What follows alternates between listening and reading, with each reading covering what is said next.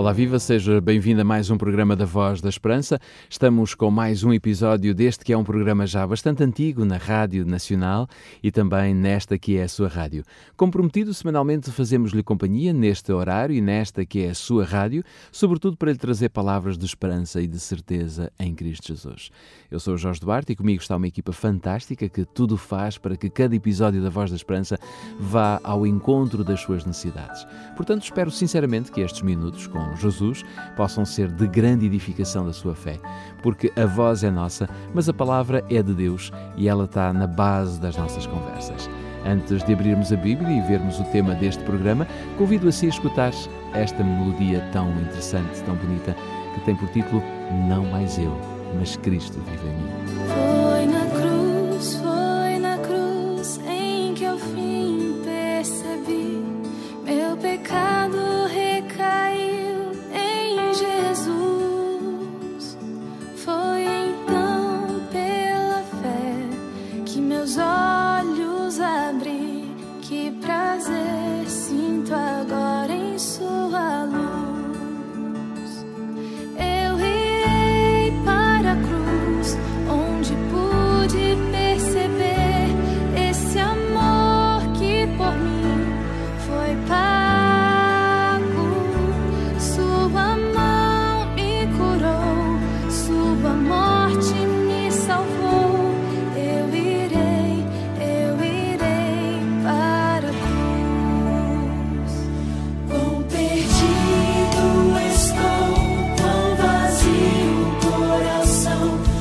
Sou digno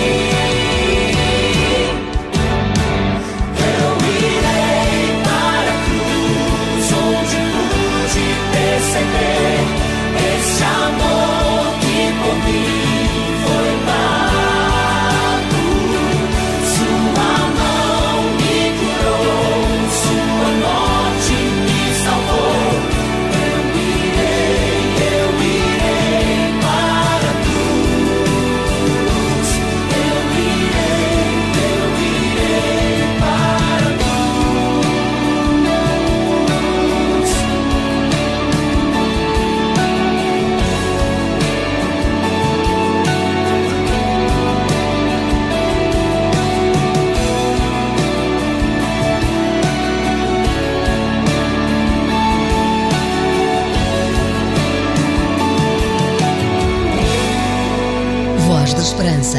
Mais que uma voz, a certeza da palavra.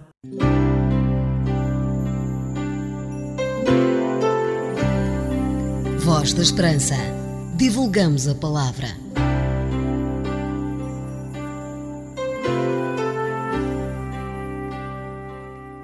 Hoje escolhemos o tema Esperança para os imperfeitos. Quando lemos em Tiago capítulo 5, versículo 17, encontramos estas palavras: Elias era homem semelhante a nós, sujeito aos mesmos sentimentos.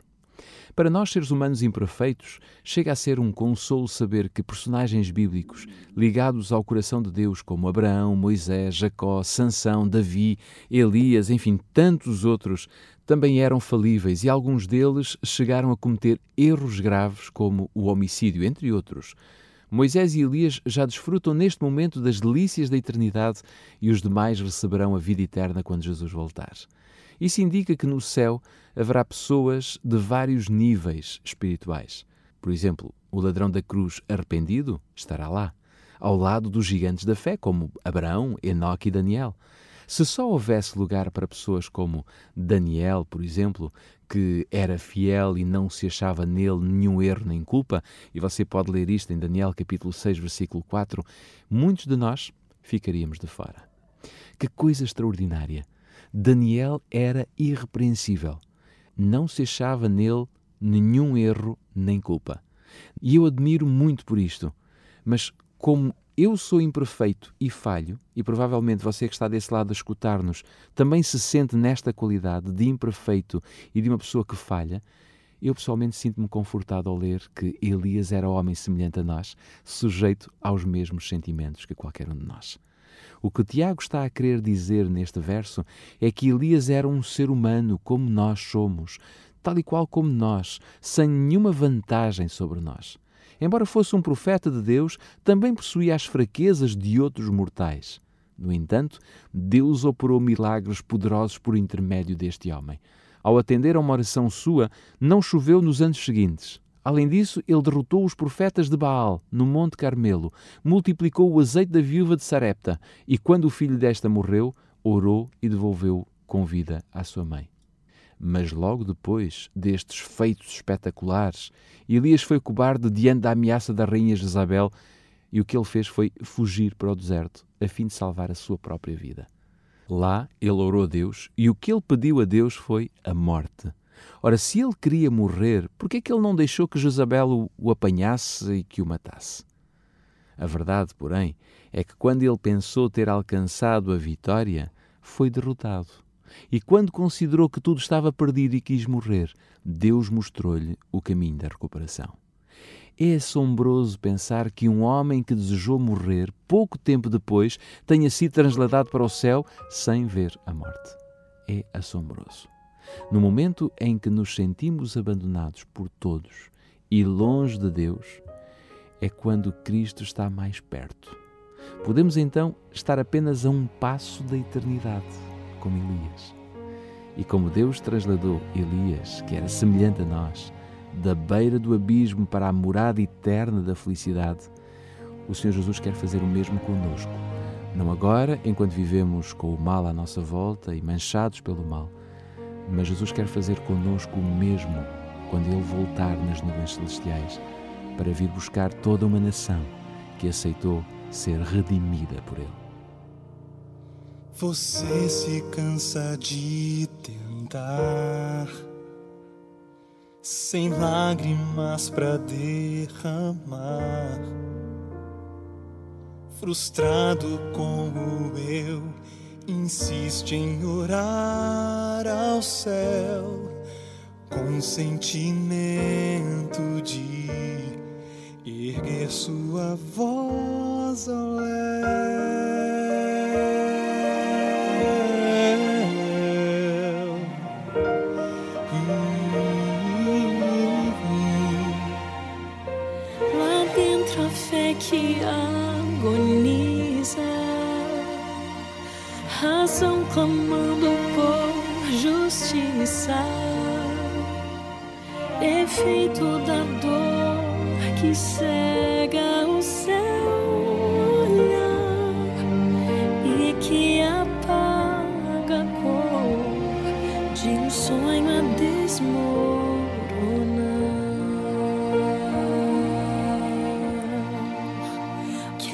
Ser a sua visão e acalmar a agonia do seu coração.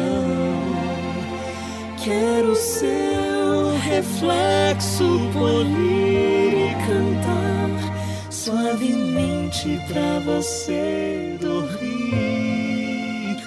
Quero ser sua motivação e manter vida a paz. Quero apenas ser o Deus que tudo faz.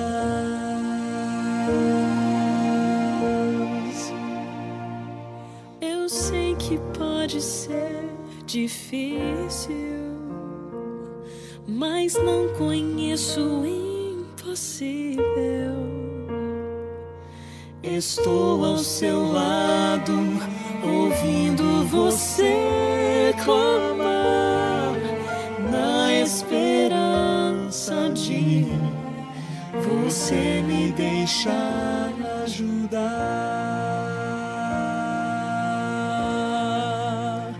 Quero ser a sua visão e acalmar a agonia do seu coração.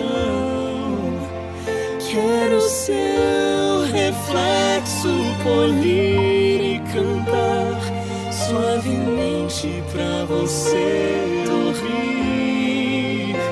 Quero ser sua motivação e manter a união entre a vida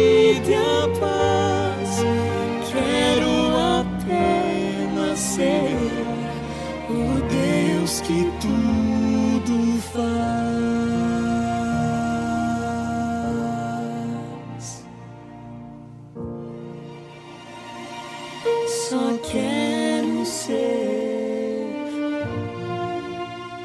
seu Deus.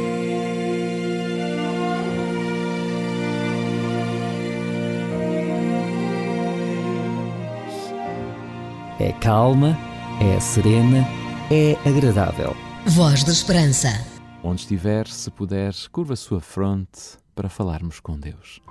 Amado Pai, é possível que ainda não sejamos como Pedro, nem como Elias, nem como Daniel, nem brilhemos como Paulo, por exemplo, mas ajuda-nos a mostrar que Cristo é a nossa salvação. Toca, por favor, no nosso coração e no coração de quem nos escuta neste momento e mostra-nos o preço da verdadeira felicidade. Ajuda-nos a entender que tu és aquele que podes mudar a nossa vida, transformar o nosso ser, fazer de nós homens e mulheres diferentes para um dia podermos viver eternamente a teu lado. Amém. Um conselho dos seus amigos adventistas do sétimo dia. Os adventistas do sétimo dia aceitam a Bíblia como seu único credo e defendem certas crenças fundamentais como sendo o ensino das Santas Escrituras. Terminamos assim mais um episódio da Voz da Esperança. De hoje a uma semana voltaremos a estar por aqui para lhe fazer companhia e para apresentar mais uma reflexão que retiramos da Bíblia. Já sabe, a voz é nossa, mas a mensagem, essa é sempre de Deus. Fique bem, até para a semana, se Deus quiser.